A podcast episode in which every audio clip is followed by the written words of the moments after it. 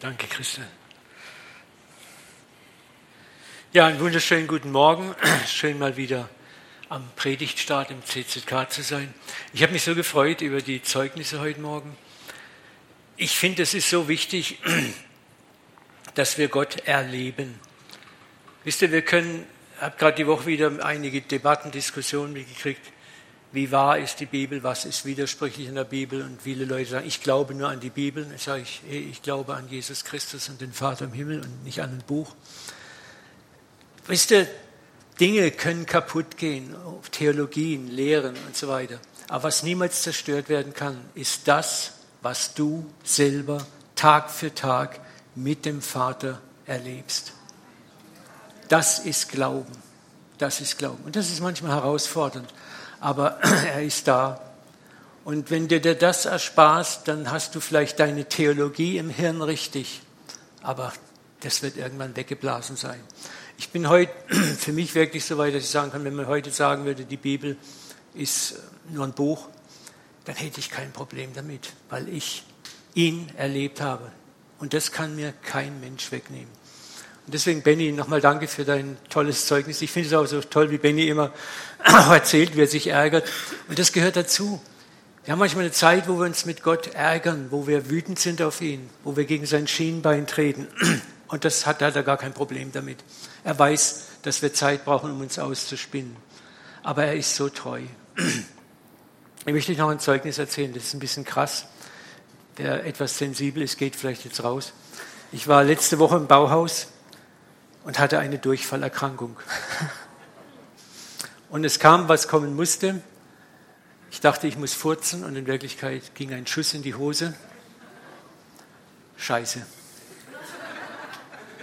Bin zur Rezeption, habe mir den Toilettenschlüssel geholt, bin aufs Klo gehinkt und dann kam das nächste Drama. Kein Toilettenpapier, kein Handtuch, also diese Papierhandtücher, alles komplett leer.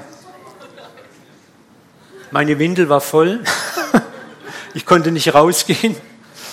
Und ich war sauer. Mir ging es wie Benny, scheiße Gott. Und dann kommt so eine leise Stimme, hey, du hast doch ein Unterhemd an. Okay, gesagt, getan. Und dann habe ich das in den Dreckeimer geschmissen, bin raus, habe gedacht, so jetzt Geschäftsleitung bitte. Und der war ganz entsetzt und hat gesagt, heute, heute Morgen, das müssen die total vergessen haben. Und jetzt war der Hammer, ich habe vorher eingekauft für 30 Euro Sachen. Und er sagt er, es tut mir so unendlich leid.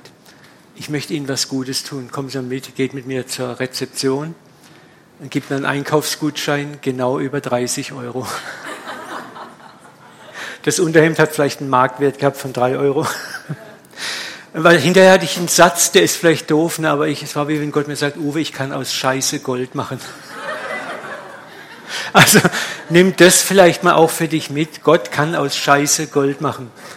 Scheiß Lebensumstände, Scheiß Umstände.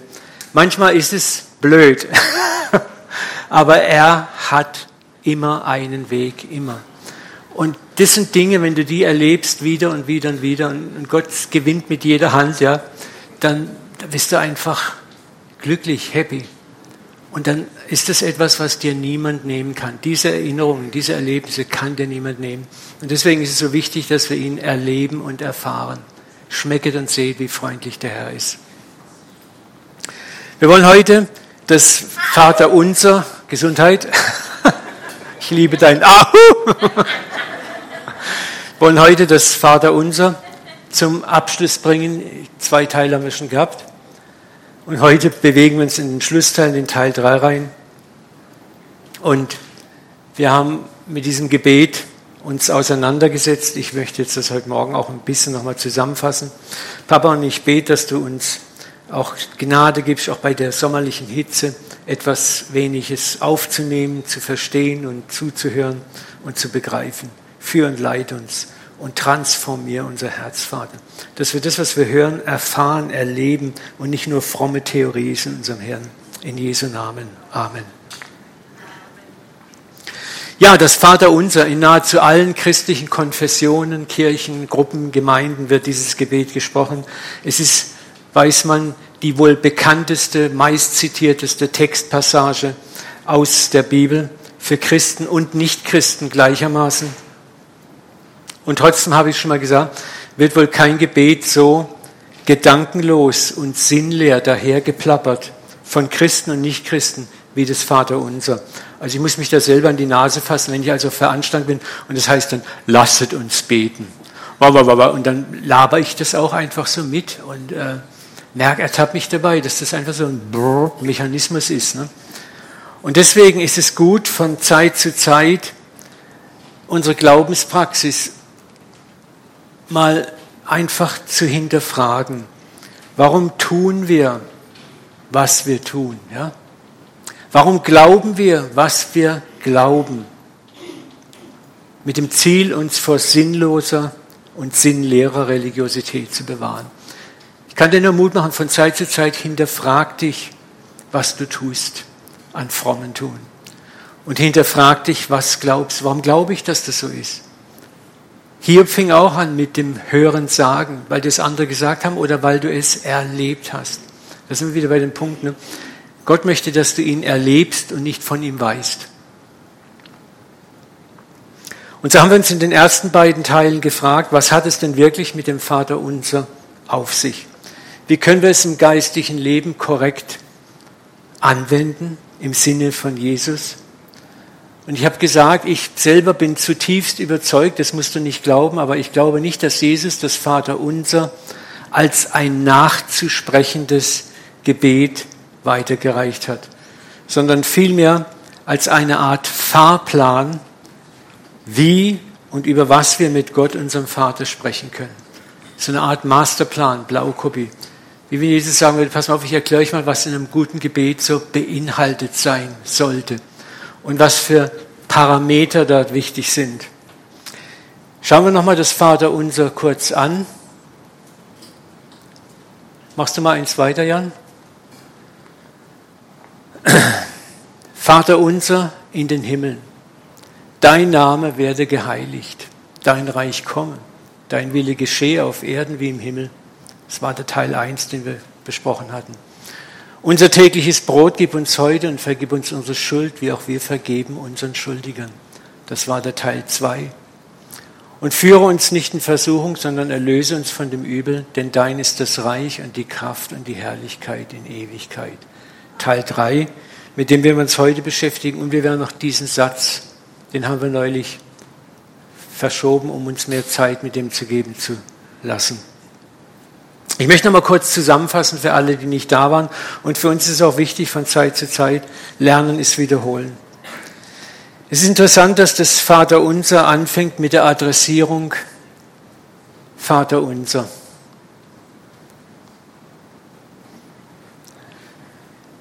Und das hat also ganz viel zu tun mit Beziehung. Die Brille, mit der du dich selbst und Gott siehst, definiert wie du betest. Frag dich mal heute Morgen nochmal, durch welche Brille siehst du Gott? Du deine Glaubensbrille aufziehst. Wer ist der Gott, den du siehst? Und wie siehst du dich für ihn? Wer bist du für ihn? Ja? Schau dir mal diese Bilder an. Ist Gott für dich der alte, weißhaarige, grimmig dreinblickende Mann mit dem Zepter, dem Höllenfeuer im Hintergrund? Und bist du so der eigentlich immer halb ängstliche? Oder bist du dieses kleine Kind, das so vertrauensvoll zu seinem Papa kommt? Das ist so wichtig.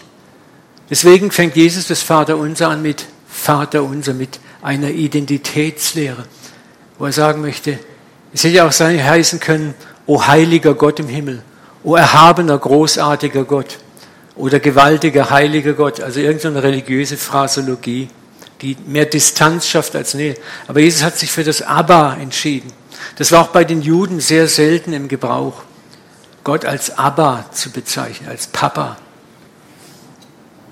Sehr wichtig, dass Jesus dieses Gebet uns vorschlägt. Wenn du betest, dann bete zu deinem Vater und nicht zu Gott, zu deinem Papa. Mach dir bewusst, was es heißt, einen Vater zu haben. Wir beten nicht zu einem distanzierten, entfernten Gott, sondern zu einem liebenden Vater, der dich und mich bewusst erschaffen hat, der dich geschaffen hat, bevor es Zeit gab, bevor diese Welt geschaffen wurde, hast du schon existiert in seinem Herzen, warst du schon vor ihm, mit allen Tagen, werden wir nachher sehen, mit deinen Siegen und deinen Niederlagen, deinen krummen Ecken und deinen geraden Ecken. Es gibt in deinem Leben keine Überraschung für Gott. Es gibt keinen Moment, wo er sagt, oh, wenn ich das gewusst hätte. Wir denken manchmal so mit unseren Kindern, vielleicht wenn ich das gewusst hätte, hätte ich mir keine Kinder zugelegt. So denkt Gott nicht, niemals. Er wusste, was er sich mit der ganzen Menschheit eingekauft hatte. Er wusste, was er schöpfte. Und vor allem ist es grandios, er weiß, wie er es vollendet. Er führt es zu einem guten Ende, nicht du und nicht wir. Und er kann es kaum erwarten, seine Kinder aus ihrem religiösen und rebellischen Schlaf aufzuwecken, unseren Sinn zu erneuern, dass wir ihn tiefer und tiefer zu erkennen. Und das ist sein Werk. Er offenbart sich dir und nicht du ihm. Und deswegen sollst du als Kind zu ihm kommen und in kindlicher Einfalt mit ihm reden über alles, was dir in den Sinn kommt. Du hast, da ist nichts, was du verbergen musst vor ihm.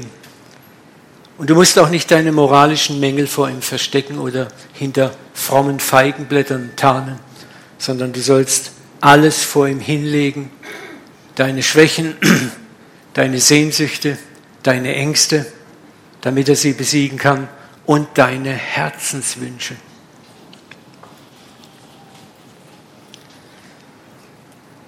Herzenswünsche ist auch etwas. Gott ist nicht der Gott des gerade ebenso, sondern des Überflusses. Im Teil 2 haben wir auch die Bitte um das Kommen des Gottesreiches betrachtet. Dein Reich komme, dein Wille geschehe, wie im Himmel so auf Erden. Und wir haben erkannt, dass es sich bei dieser Bitte, dein Reich komme, dein Wille geschehe, um die vollkommene und endgültige Manifestation seines Willens und seiner Herrschaft in meinem Leben handelt. Was ich im Grunde genommen sage, Herr, übernimm die vollkommene, komplette Kontrolle über mein Leben. Was wir eigentlich sagen mit dieser Bitte, dein Reich komme und dein Wille geschehe. Vater, unser Reich funktioniert nicht. Unser Wille funktioniert nicht. Global, national, aber auch mit mir selber, mit meinem eigenen Leben.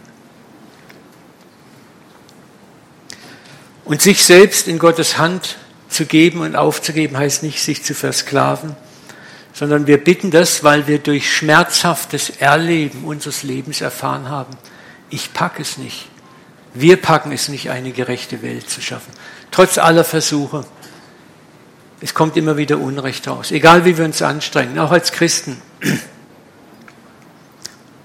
das ist der Grund, damit wir das lernen. Darum hat Gott uns auch einen neuen Geist gegeben im Moment der Wiedergeburt. Aber ist dir schon mal aufgefallen, dass du immer noch deinen alten Leib hast? Immer noch die Narben, die Leberflecken, die Haare, die wachsen, wo sie nicht wachsen sollen, hinter den Ohren. Du bist immer noch in deinem alten Leib. Und das, dieses Drama ist, dass der alte Leib zerrt an dir und der Geist zerrt an dir. Du erlebst durch deinen alten Leib auch als Christ immer noch Versuchung und Hinfallen. Und Gott lässt es zu, damit du was lernst. Lesen wir mal kurz, wie Paulus dieses Drama beschrieben hat im Römerbrief Kapitel 7, 19 bis 25. Ich tue nicht das Gute, das ich tun will, sondern das Böse, das ich nicht will. Wenn ich aber das tue, was ich gar nicht will, dann bin nicht mehr ich der Handelnde, sondern die Sünde, die in mir wohnt, die Verfehlung, die in mir wohnt. Ich stelle also ein Gesetz des Bösen, Untauglichen in mir fest, obwohl ich doch das Gute tun will. Wem geht es so? Hebt mal die Hände hoch, wenn ihr dazu gehört. Mir geht es auf jeden Fall so. Ne? Denn meiner inneren Überzeugung nach stimme ich den Gesetzen Gottes freudig zu. Jeder, der wiedergeboren ist, sagt, ja Gott, das ist gut, dein Gesetz ist gut. Aber ich pack's nicht. Nicht immer. Ich sehe also ein anderes Gesetz in mir wirken, das dem Gesetz in mir, in meinem Inneren im Streit liegt mich zu seinem Gefangenen macht. Ich unglückseliger Mensch, wer wird mich erlösen aus dieser Verstrickung, dieser tödlichen? Ich danke Gott durch Jesus Christus, unseren Herrn. Er hat mich erlöst. Es gilt also beides in unserem Leben, jetzt und hier. Meiner inneren Überzeugung nach diene ich dem Gesetz Gottes und meiner Natur nach bin ich dem Gesetz der Sünde versklavt. Das ist das Drama, in dem wir als Christen leben. Jeder Versuch, dieses Dilemma zu lösen, scheitert. Und solange wir leben hier, sind wir Gold und Asche. Ich stehe jeden Morgen auf und sage, Gott, ich danke dir, wo ich Gold bin, ich kenne mein Gold und ich halte dir meine Asche hin, ich weiß, wo ich Asche bin. Aber nimm beides und gebrauch mich heute, verherrlich dich durch mich. Und wenn er mich gebraucht und sich durch mich verherrlicht, dann passiert eins nicht mehr. Ich bin nicht mehr stolz auf das. Da denke ich, ja, Uwe, toll gemacht. Du bist so ein heiliger Christ, so ein toller, hingegebener Christ. Ich weiß, ich bin es nicht, aber ich weiß, dass nicht mehr ich lebe, sondern Christus in mir. Dass er sein Werk durch mir tut. Und wenn ich falle, dann verdamme ich mich nicht und geißel mich selber, sondern ich renne zum Papa und sage, Papa, ich habe versagt, es tut mir leid. Aber ich danke dir, dass du mir vergibst und dass du meine Gerechtigkeit bist. Christus ist unsere Gerechtigkeit. Und das ist das, was wir lernen müssen. Er ist unsere Gerechtigkeit. Er ist, hat gerecht gelebt und hat uns das geschenkt. Und Gott lässt dich in diesem Drama leben, damit du Barmherzigkeit lernst damit deine Arroganz zertrümmert wird. Es gibt so viel christliche Siegerarroganz, so viel Hochmut, so viel Richten anderer. Der ist nicht so fromm wie ich, der macht es nicht so toll wie ich. Und das genau möchte Gott eliminieren. Ein echter Christ ist ein zerbrochener Christ. Aber der kriecht nicht im Boden und sagt, oh, ich bin so ärmlicher Sünder. Sondern läuft aufrecht, ja, ich bin Sünder, aber ich bin auch Gold. Ich bin beides. Und ich bin gerecht gemacht durch Christus. Und ich lasse mich nicht einschüchtern. Auch in meiner Schwachheit bin ich stark. Wenn ich schwach bin, bin ich stark, sagt Paulus. So will ich mich am allerliebsten meiner Schwachheit rühmen, damit die Kraft Christi in mir wohne. Amen. Und jeder versucht, dieses Dilemma aus eigener Kraft zu lösen, dich selbst zu verbessern, führt unweigerlich in die Gesetzlichkeit. Jeden Tag hast du so eine Schiene vor dir. Gott setzt sich auf die Schiene der Gnade. diese Schiene heißt, der das gute Werk in dir angefangen hat, der wird es fortführen und auch vollenden. Du hast gar nichts getan. Er hat dich gefunden. Er erhält dich, er bewahrt dich, er trägt dich, er vollendet dich. Aber viele fahren geradeaus weiter, weil das geradeaus weiterfahren scheint logisch zu sein und landen dort. Gott und ich, wir schaffen das. Gott und ich, wir sind ein gutes Team. Und das stimmt nicht. Leider lässt dir Gott diese Ehre nicht. Gott sagt, ich alleine schaffe es. Ich bin es, der dich vollendet. Diese Ehre gehört mir. Wenn dich das Thema tiefer interessiert, wir haben gerade, ich habe neulich in Stuttgart das Thema gepredigt, wie geht Heiligung, das ist im Download, kannst du mal angucken. Da ist, ist, die Zeit ist zu knapp heute, da ein bisschen tiefer einzusteigen. Aber unser Problem ist, dass wir in weiten Teilen des Christentums nicht verstanden haben, was Gnade wirklich ist. Wirklich ist in ihrer äußersten Konsequenz. Schon allein dieser Satz, der hat Gnade verdient, hast du den schon gehört? Der ist ein Paradox in sich selber. Wenn jemand Gnade verdient hat, dann braucht er keine Gnade, sondern wird er belohnt für das, was er getan hat. Und viele Geschichten in der Bibel, wo es um Gnade geht, haben wir so rumverdreht, dass es um verdiente Gnade geht. Der verlorene Sohn, ja, der hat Gnade verdient, weil er ist nach Hause gekommen. Aber wir verkennen total, dass er zu seinen Bedingungen nach Hause kam. Oder Zachäus, den wir so kleinlich verniedlichen, der kleine, kleine Zachäus-Mann Das waren alles Sünder. Und die haben Gnade nicht verdient, die haben Gnade bekommen. Die Menschen damals waren erschüttert über den Skandal der Gnade, den Jesus ausgegossen hat über sie. Eines der dramatischen Geschichten, die Jesus erzählt, ist das der Tagelöhner im Weinberg. Ne? Die einen schaffen acht Stunden, die anderen schaffen mal gerade 20 Minuten. Am Schluss kriegen alle denselben Lohn. Stell dir mal vor, du wärst einer von denen jetzt draußen. Haben wir gerade so eine schöne Hitzewelle? Du müsstest, schaffst dir da den Hintern wund, die Hände und kriegst dasselbe Kohle wie der, der mal 20 Minuten da geschafft hat. Ne? Von den Loser-Typen, die es nicht drauf haben. Da würdest du dich auch aufregen. Ne? Aber was ist die Reaktion Gottes? Darf ich denn mit meinem Geld nicht machen, was ich will? Oder bist du ärgerlich, weil ich so gütig bin? Warum kriegt er genauso viel Lohn oder Gnade wie ich? Übertragen kann man sagen, darf ich Gott denn nicht mit meiner Gnade machen, was ich will? Oder bist du ärgerlich, weil ich so unnachvollziehbar gnädig bin? Das ist das, was wir lernen müssen. Für uns selber und mit anderen. Gnade ist ein Skandal. Und du wirst sie erst richtig verstanden haben, wenn du mal richtig der Länge nach geistlich auf die Fresse geflogen bist. Und dann Gott kommt und dich aufhebt und dir vergibt. Dann bricht dein Vergeltungsuniversum zusammen. Du kannst nicht mehr als anderen auch vergeben. Und das ist das, warum Gott uns in diesem Leben immer noch fallen lässt. Ob es deinem Ego passt oder nicht, und genau darum bitten wir, dein Reich komme, dein Wille geschehe, weil wir erfahren, dass wir es selber nicht schaffen. Also ich sehe mich, dass das Reich Gottes endlich kommt, dass Gott endlich kommt, dass er mir meinen Auferstehungsleib gibt und dass die neue Erde Raum gewinnt.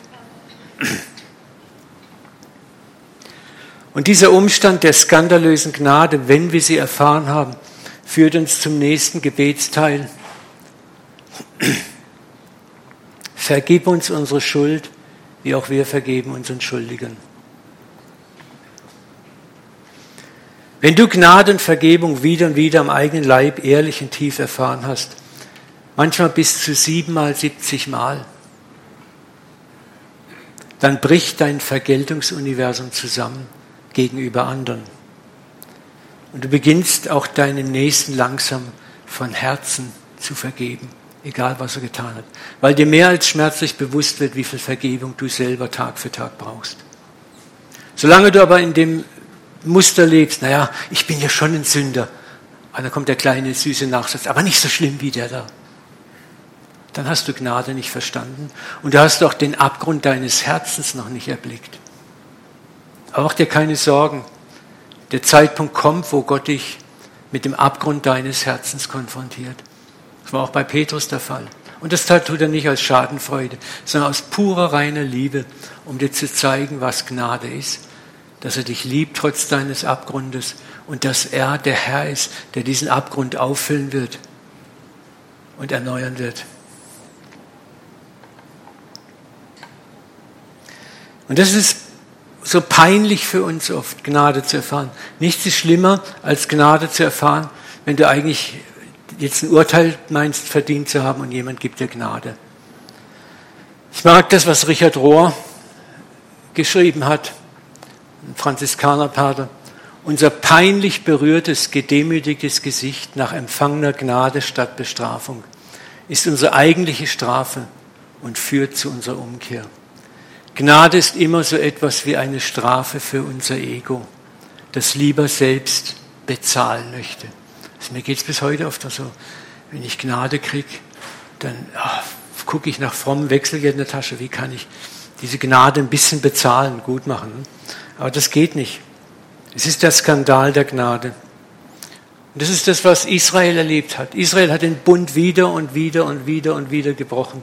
Und Gott sagt in Hesekiel 16, ich werde meinen Bund mit dir aufrichten. Du sollst erfahren, dass ich der Herr bin damit du daran denkst und dich schämst und vor Scham den Mund nicht auftun wirst, wenn ich dir alles verzeihe. Den wird bewusst sein, was für ein Mist sie getan haben. Gott sagt in diesem Kapitel, du hast schlimmer gesündigt als Sodom und Gomorra. ich kann nicht anders. Ich muss dir vergeben. Und darum werde ich auch Sodom komplett wiederherstellen und dir zum Geschenk machen. Das ist Gnade, die wir noch nicht mal ansatzweise begriffen haben.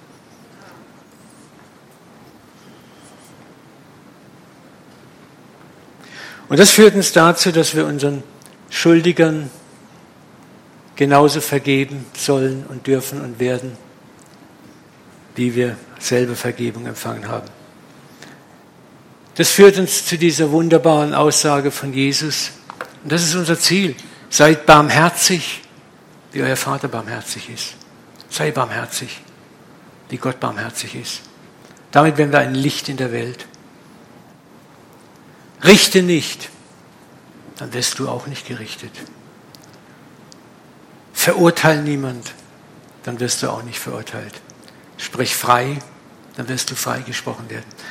Mir ist klar und Gott ist klar, das ist nicht einfach. Wir tun uns schwer damit. Aber er sagt, lerne es, mein Kind. Und wenn du dabei scheiterst, steh wieder auf, nächster Versuch. Wenn du scheiterst, steh auf, nächster Versuch. Und deswegen lässt er dich auch fallen, damit du bewusst merkst, hoppla, Mensch, wie viel habe ich verbockt? wenn du mit jemand auf den Finger zeigst, sage ich immer wieder, zeigen drei Finger auf dich. Das ist eine gute Denkstütze. Ne? So, drei Finger zeigen auf dich, wenn du mit dem Finger auf jemanden zeigst. Kommen wir zum nächsten Abschnitt und in den Teil 3 steigen wir jetzt voll ein. Die Bitte um das tägliche Brot. Unser tägliches Brot gib uns heute. Die Elemente, die wir noch betrachten wollen, ist die Bitte, nicht in Versuchung geführt zu werden, sondern aus erlöst zu werden und den Schlussakkord des Gebetes, die Doxologie. Aber schauen wir uns mal die Bitte um das tägliche Brot an. Ich denke, uns allen ist völlig klar, dass es hier nicht geht, dass wir Gott um ein Kanten Brot bitten müssen. Oh Herr, bitte gib mir ein Stückchen Brot, damit ich heute satt werde. Sondern es geht hier um die grundsätzliche Versorgung mit den Gütern des täglichen Bedarfs, die wir zum Leben benötigen. Und bei Gott ist hier nicht die gerade ebenso Versorgung gemeint. Okay, drei Stückchen Brot und zwei Scheiben Salami und ein Eckchen Butter, das reicht für dich heute, mein Kind. Wir wollen ja nicht Völlerei betreiben. Wir wollen ja demütig bleiben. Und wir wollen an die Armen denken, die nichts zu essen haben. Das ist manchmal so, so fromm dahergeredet. Gott ist ein Vater. Und wer von euch Kinder hat, weiß doch, wenn die Kinder zu uns kommen, was wollen, wenn wir gesunde Eltern sind, was ist dann? Oh, mir geht es so, ich darf das ganz neu mit meinen Enkeltöchtern erleben. Opa, hast du Gummibärchen? Opa, hast du Bitzelsteine? Und dann kriege ich immer regelmäßig, zu Recht natürlich, Ärger mit meiner Schwiegertochter, die man muss immer aufpassen, dass man den Kindern nicht zu viel gibt, ne? aber ich kann immer so verstehen, wie es Gott geht, der manchmal dann gar nicht anders kann als, ah, die gucken dich dann so an und ihre Augen und ihre großen Augen und die ganze Erscheinung. Und mir hat Gott mal gesagt, ich habe gesagt, Gott, meine, meine kleinen beiden sind so goldig. Sagt der Uwe, genauso geht mir es, wenn ich dich sehe. Und ich habe gesagt, aber ich bin 63 Jahre alter Sack. Und Gott hat gesagt, weißt du, wie alt ich bin? Ja. Für mich bist du immer noch ein kleiner Hosenscheißer und goldig, auch mit deinen grauen Haaren und schiefen Zähnen. Schaut mal, wie, wie Jesus uns ermutigt, wenn wir bitten. Denn wer da bittet, der empfängt. Wer sucht, der findet. Ja, manchmal musst du suchen. Manchmal musst du auch länger bitten. Wer anklopft, dem wird aufgetan. Klopf an die richtige Tür beim Papa. Und jetzt kommt's. Wer ist unter euch Menschen, so ihn sein Sohn oder Kind bittet ums Brot, dem er einen Stein gibt? Wenn du gesund bist, kämst doch niemals auf die Idee. Oder wenn er ihn einen Fisch bittet, der ihm eine Schlange anbietet. Jetzt kommt dieser wunderbare Satz. So, so denn ihr, die ihr doch arg seid, also ihr, die ihr komisch seid, die ihr verdreht seid, könnt dennoch euren Kindern gute Gaben geben. Wie viel mehr, wie viel mehr wird euer Vater Gutes geben denen, die ihn bitten. Jesus setzt den Vater hier ins Verhältnis zu gesunden Eltern, die ihren Kindern gar nicht widerstehen können.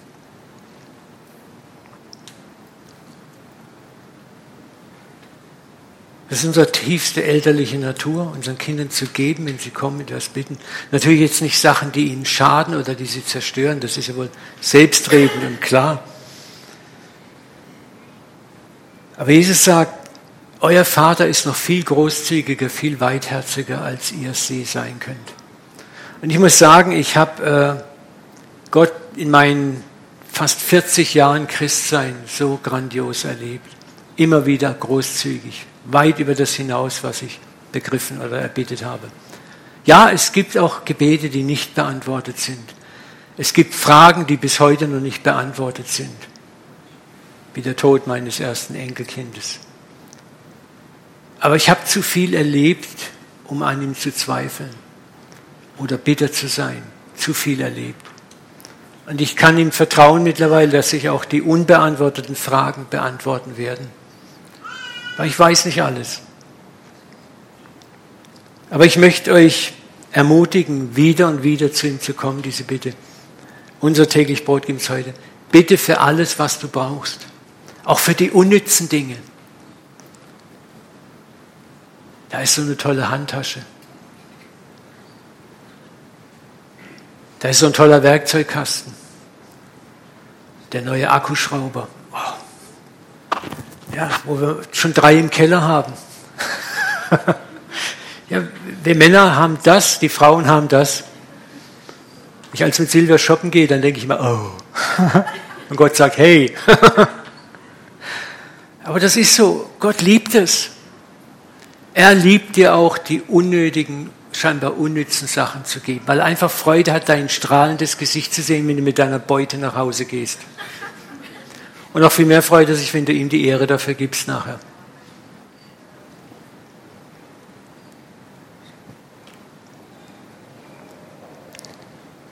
Er ist treu.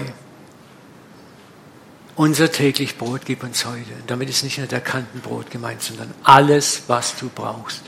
Alles. Und da lädt Jesus uns mit dieser kleinen Sequenz ein, komm mit allem, was du hast. Mit allem, was dich berührt. Schäm dich nicht. Auch wenn du es mal vermasselt hast, komm, komm, komm, komm. Sei ohne Scham, ich bin deine Gerechtigkeit. Ich möchte nun ein kleines Tauschgeschäft machen und den Schlussteil des Vaterunsers vorziehen, damit ich für den anderen Teil etwas mehr Zeit habe, nämlich dem Thema der Versuchung. Der Schlussteil, um den wir kurz anschauen wollen, ist die sogenannte Doxologie hier unten, das Gotteslob. Denn dein ist das Reich und die Kraft und die Herrlichkeit in Ewigkeit. Ich weiß nicht, wie viel von euch wissen, dass dieser Schlussteil in den Grundtexten der Evangelien gar nicht vorhanden ist. Der ist erst später hinzugefügt worden und man vermutet sehr stark, dass die Christen damals gedacht haben, ah, das hört so abrupt auf, ne, das Gebet. So, unser täglich Brot gib uns heute, vergib uns unsere Schuld, wie auch wir vergeben unseren Schuldigen. Amen. Hier brauchen wir doch noch ein bisschen was, was so das rund macht. Man muss wissen, dass äh,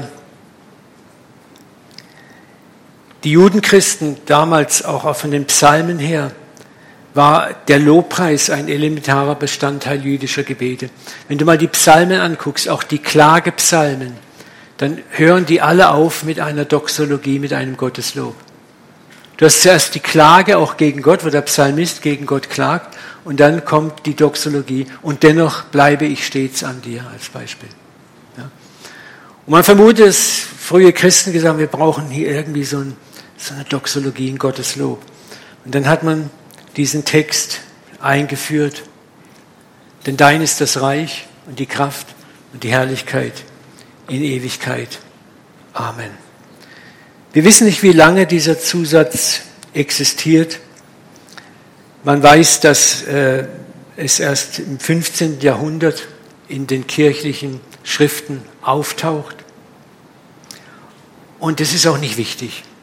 Ich muss einfach sagen, ich persönlich habe schon sehr früh mit diesem Schlusssatz wenig anfangen können.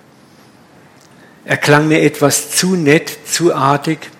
Und ich fühlte mich immer oft, dass ich Gott etwas sage, was er sowieso weiß. Und ich weiß nicht, kennst du so Unterhaltung, wo dir jemand eine Höflichkeitsfloskel ins Ohr säuselt und du denkst, das hätte ich jetzt sparen können. Das weiß ich doch. Ne?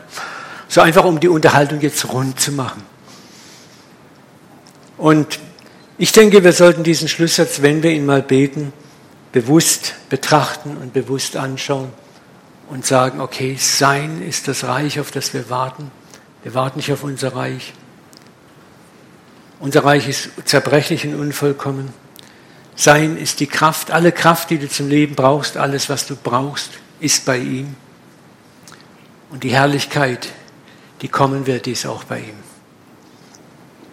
Fertig. Kommen wir jetzt zu der anderen Bitte, die sehr, sehr wichtig ist. Die hat es in sich. Und führe uns nicht in Versuchung, sondern erlöse uns von dem Übel. Wenn man diesen Text so liest, also früher als junger Christ, ich gedacht, oh, wow, das ist aber heftig. Gott versucht mich und führt mich in Versuchung. Da habe ich früher so andere reife Christen gefragt, wie ist denn das? Sagt er, ja Bruder, er will dich testen. Er will gucken, wie du reagierst und was in dir drin ist. Ich dachte, oh, oh, Gott muss mich testen. Darum führt er mich in Versuchung. Und wenn ich bestehe, dann kriege ich eine Eins. Irgendwann habe ich dann angefangen, meine Bibel selber zu lesen, mein Hirn selber anzustrengen und selbst zu denken. Kann ich euch nur empfehlen, das zu machen. Wir alle fangen beim Hören sagen an, das ist wichtig, von den Älteren zu lernen, aber irgendwann solltest du selber mal denken. Und wenn dir was quer liegt in deinem geistlichen Magen, dann fang noch mal an, es neu zu verdauen. Das hilft.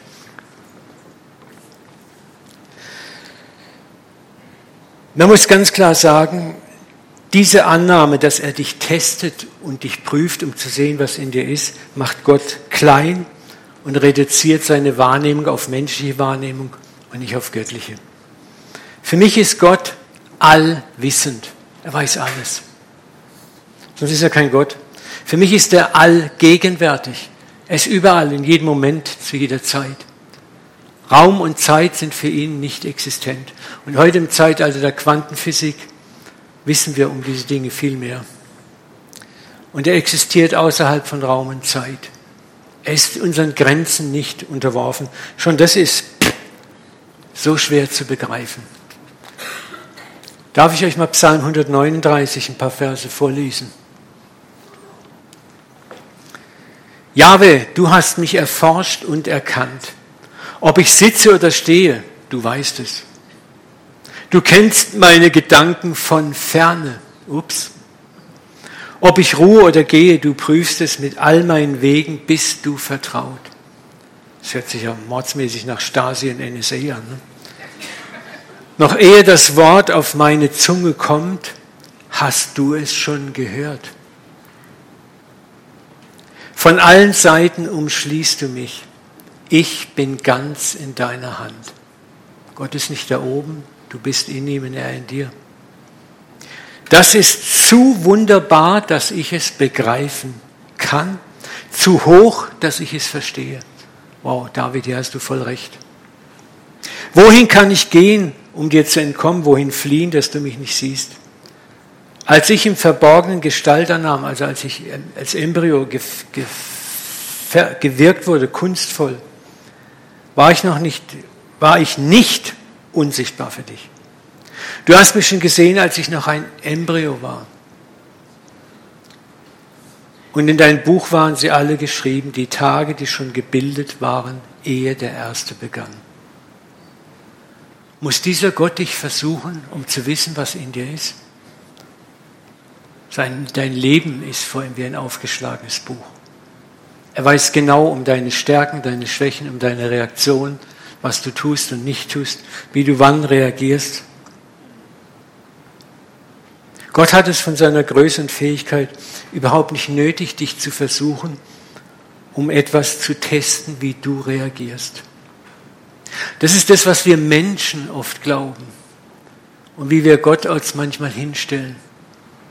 Und auch manche alttestamentliche Psalmschreiber sehen das so, sahen das so, war ein begrenztes Gottesbild. Petrus und seine Verleumdung war ein gutes Beispiel dafür.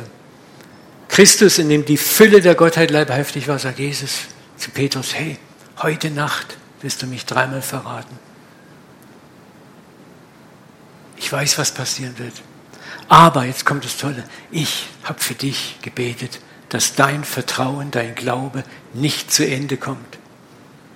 Und wenn du dann durch das Ganze durch bist, es verstanden hast, zurechtgekommen bist, dann wirst du in der Lage sein, deine Brüder und Schwestern zu stärken. Dann wirst du ein echter Hirte sein, weil du selber durch Zerbruch gegangen bist, selber Vergebung erfahren hast, selber deinen Abgrund gesehen hast und gesehen hast, wie ich deinen Abgrund heile. Das ist unser Gott, der uns sieht, der genau weiß, wo wir fallen und aufstehen werden. Er hat es nicht nötig, uns zu versuchen. Lesen wir noch einen anderen Vers, der das eigentlich sehr klar sagt. Jakobus 1, 13 bis 14. Wenn jemand in Versuchung gerät, soll er nicht sagen, Gott hat mich in Versuchung geführt. Denn Gott kann nicht vom Bösen versucht werden und führt auch selbst niemand in Versuchung. Nein, jeder wird von seiner eigenen Begehrlichkeit hingerissen und gelockt. Hier macht Jakobus klar, dass Gott niemanden bewusst in Versuchung führt, um herauszufinden, ob er ihr standhält, wie er aufgestellt ist und aufgebaut ist. Es ist vielmehr, dass das Potenzial zu moralischen Fehlentscheidungen in uns liegt. Ich entscheide mich. Wir leben in einer gefallenen Welt, die voller Versuchungen ist. Es ist gerade Sommer, es ist heiß, ich bin Mann. Wenn du durch die Stadt gehst, dann siehst du verschieden tiefe Dekolletés. Und es ist meine Entscheidung, wie lang und wie tief ich reingucke. Entschuldigung, ich bin sehr praktisch, ja. Bei Frauen ist es vielleicht was anderes. Aber das sind die Dinge, du kannst nicht sagen, Gott, ich, ich schließe mich in einen Sarg ein oder in einen Kleiderschrank und da bleibe ich drin. Da komme ich nicht in Versuchung. Wir leben in einer Welt voller Versuchungen. Punkt. Und du musst dich dem stellen und sagen, jawohl, es ist so. Und was ich jetzt machen kann, ist sagen, ich kann bitten, sage ich, Gott, hilf mir, in der Versuchung stark zu sein. Es fängt damit an, mit der Versuchung zu leben, zu sagen, Gott, ich bin da und da versuchbar. Als ich vor vier Jahren in die Kur musste wegen meiner Parkinson-Erkrankung, habe ich in unserem Männerkreis, unsere Männer gebeten, habe ich gesagt, Männer, betet für mich. Es gibt den sogenannten Kurschatten. Wisst ihr, was das ist? Das sind so die Liaison und Verhältnisse, die man in der Kur doch sehr leicht haben kann. Und ich habe gesagt, ich weiß, ich habe eine glückliche Ehe und ich habe keine Probleme, aber ich weiß, dass ich ein Mann bin. Und ich will keine Garantie für mich selber übernehmen. Ich habe meine Brüder gebeten, für mich zu beten. Ich habe gesagt, Gott, schütze mich. Weißt du, wenn du so agierst, dann kann Gott sagen, ja, jetzt kann ich dich schützen. Und das ist das, was uns dieses Gebet beibringen möchte. Für uns nicht in Versuchung, dass wir eigentlich beten sollten. Vater, ich bin fähig, in Versuchung zu fallen. Jedweder Art. Schütze du mich. Dass wir, wie es Paulus sagt, wir kommen ins Licht, zum Licht und sagen, Papa, das und das und das, da kann ich keine Garantie für mich übernehmen. Auch wenn ich noch nie gefallen bin da drin. Schütze mich, bewahr mich. Ich schaffe es nicht. Aber das Problem ist, wenn ich sage, oh, ich bin Mr. Perfect. Ach, damit habe ich kein Problem. Ja, das kriege ich schon hin.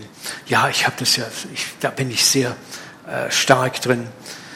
Dann muss nicht Gott dich verführen, sondern es gibt den Mr. S, der darauf wartet. Und es gibt das ganz stinknormale Leben, das darauf wartet. Und dann wirst du fallen. Aber dann hat Gott dich nicht verführt oder in Versuchung geführt. Es war deine eigene Ignoranz und Arroganz und Hochmut, die dich verführt hat.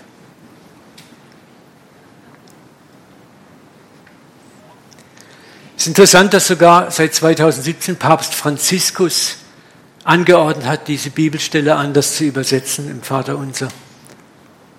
Weil die Gefahr groß ist, dass man, das ist übrigens jetzt die neue Genfer Übersetzung, und lass uns nicht in Versuchung geraten, sondern errette uns von dem Bösen.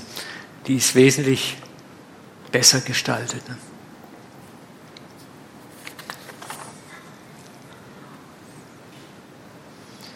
Wie gesagt, nochmal zusammenfassend, meine Schwachstellen zu ignorieren, wie es zum Beispiel Petrus getan hat. Jesus sagt, Petrus, schau mal, heute Nacht wirst du mich dreimal verraten. Was ihm eigentlich sagt, Petrus, du bist ein Angstschisser. Und wie Roman heute Morgen, ich habe das so geschätzt, wie er mutig da stand. Aber ich habe gleichzeitig gedacht, Roman, wart mal ab, wenn das Leben an dich herantritt und Momente kommen, wo der Dolch an der Kehle sitzt. Petrus hat auch gesagt, ich, ich werde dich nie verraten. Und das hat er ernst gemeint. Er war voller Eifer, voller Liebe, voller Hingabe. Und das ist gut so. Aber Gott sieht tiefer hinein. Er sieht, wo unsere Sollbruchstellen sind. Ingenieure wissen, was eine Sollbruchstelle ist. Ne? Und deswegen ist es gut zu sagen, Herr, hilf mir auch in meinen Sollbruchstellen, die du momentan besser kennst als ich. Mach mich sensibel dafür. Mach mich demütig. Wir alle haben unsere Sollbruchstellen. Unsere Versuchungen, wo wir vielleicht noch gar nicht ahnen, dass wir versuchbar sind darin. Und deswegen ist es gut, immer zu Papa zu kommen und sagen, Papa, schütze uns. Schütze mich heute. Bewahr mich. Bete es jeden Tag, bewusst, unbewusst. Beschütze mich vor Versuchungen aller Art. Ich weiß, dass ich nicht Mr. Perfect bin. Und dann kann Gott sagen, jawohl, super, du hast mir General Permission gegeben, generelle Erlaubnis, jetzt kann ich meinen Mantel des Schutzes um dich legen. Und manchmal wirst du auch in Versuchungen fallen, weil Gott möchte, dass du demütig wirst und Vergebung erfahren lernst, um Vergebung zu geben. Auch das ist Teil vom Deal und vom Business. Fassen wir zusammen. Ich hoffe, dass dieses Predigtset, diese Dreierreihe euch ein wenig Inspiration und Ideen gegeben hat, dieses Gebet vielleicht mal völlig anders zu sehen, die Worte anders zu betrachten und es als eine Art Masterplan zu sehen, wie ich mit Gott reden kann, was ich mit ihm sprechen kann und wie intim ich mit ihm sein kann. Ich möchte mit dem Schlussvers abschließen, den Jesus dem Vater unser vorangestellt hat. Wenn du betest, geh in dein Zimmer, schließ die Tür und rede zu deinem Vater, der im Verborgenen ist. Mach kein Gedöns draus, kein Tamtam. Er ist da, wo die Stille ist. Dann wird dein Vater, der ins Verborgene sieht, dich belohnen. Beim Beten sollte er nicht plappern wie Menschen, die Gott nicht kennen. Es ist nicht nötig, viele Worte zu machen. Es gibt manchmal Gebetstage, wo ich gar nichts sage, wo ich nichts sagen kann, wo ich einfach nur stöhne. Ach Gott, du weißt alles. Und ich schweige und er hört mich und er hört mein Schweigen. Er hört mein Seufzen und ich weiß, ich werde gehört. Und wenn ich dann fertig bin, weiß ich, wir haben gesprochen miteinander. Das ist das Beten ohne Unterlass, wo wir beständig mit ihm verbunden sind. Ja. Sie denken, diese Menschen werden erhört, wenn sie viele Worte machen. Jetzt kommt dieser herrliche Satz. Aber dein Vater weiß, was du brauchst, bevor du ihn bittest. Dein Leben ist ein aufgeschlagenes Buch. Jeder Tag ist vor ihm offenbar. Jedes Bedürfnis ist offenbar vor ihm. Und wie viel habe ich bekommen, geschenkt bekommen, wo ich nicht mal gebetet habe drum? Wo ich denke, oh, Wahnsinn. Wollen wir beten kurz miteinander? okay. Ist unser toller Musiker da? Brother, can I have you with your Bavarian instrument? Give up, give up, give us, sorry, some spheric impressions with your instrument. Bring heaven to earth. you did a great job. Thank you. Excuse me, what is the name of this instrument? Hammered Dosimer. Ein gehämmerter Dosenöffner. Ich muss mir das nachher mal aufschreiben. Das. Ah, es hört sich Hammer an. Gell? Schließt einfach mal eure Augen, wenn ihr wollt. Ihr könnt auch rumgucken, ob es euer Nachbar macht. Vater, wir danken dir für dein Wort, für diese drei Sessions. Danke, dass du so anders bist, als Religion uns lehrt.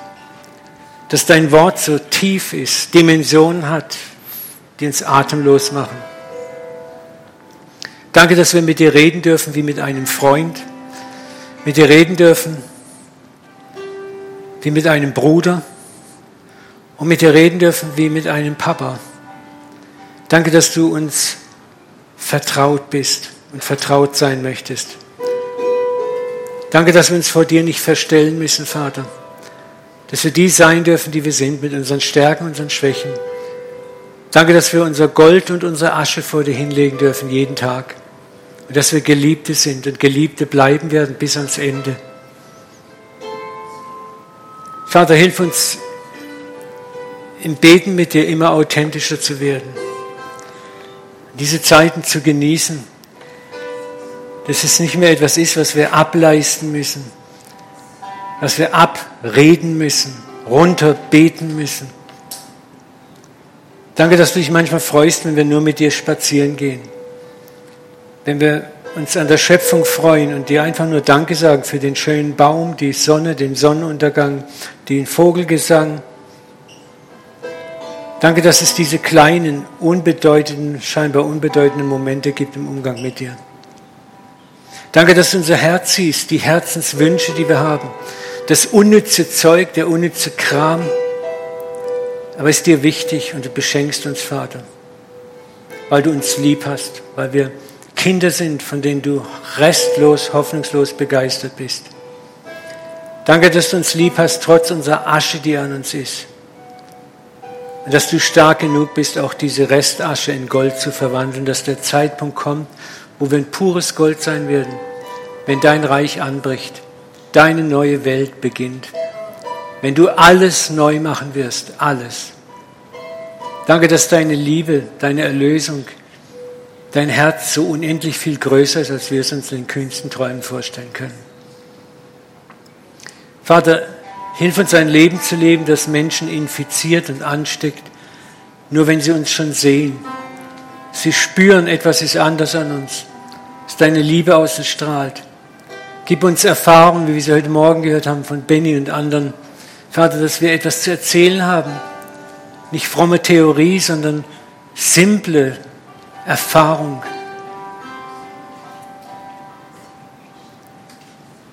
Lehr uns, dich zu erfahren und zu erleben, Vater. Dass unser Leben reich wird mit Zeugnissen. Vater, und so berühr uns jetzt. Durch deinen Heiligen Geist gib die Worte in uns, die wichtig geworden sind für uns. Gib die Bilder und die Sequenzen in uns hinein um uns zu transformieren, zu verändern, unser Gebetsleben zu verändern, unser Leben mit dir zu verändern.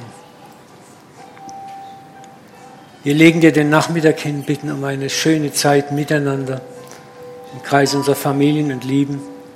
Und wir bitten dich, dass du uns deine Zeugen sein lässt, Vater. Den Schleier von dieser Welt zu lüften, mehr und mehr, wo wir leben und sind. Gib, dass Ströme lebendigen Wassers von unseren Herzen zu den Menschen fließen. Auf vielfältigste Weise, Vater. Sei es durch Worte, durch Taten, durch Akte der Liebe. Du bist so kreativ, Vater. In Jesu Namen beten wir und danken dir. Danke, dass wir deine Kinder sein dürfen. Danke für das Privileg, gefunden worden zu sein von dir. Amen.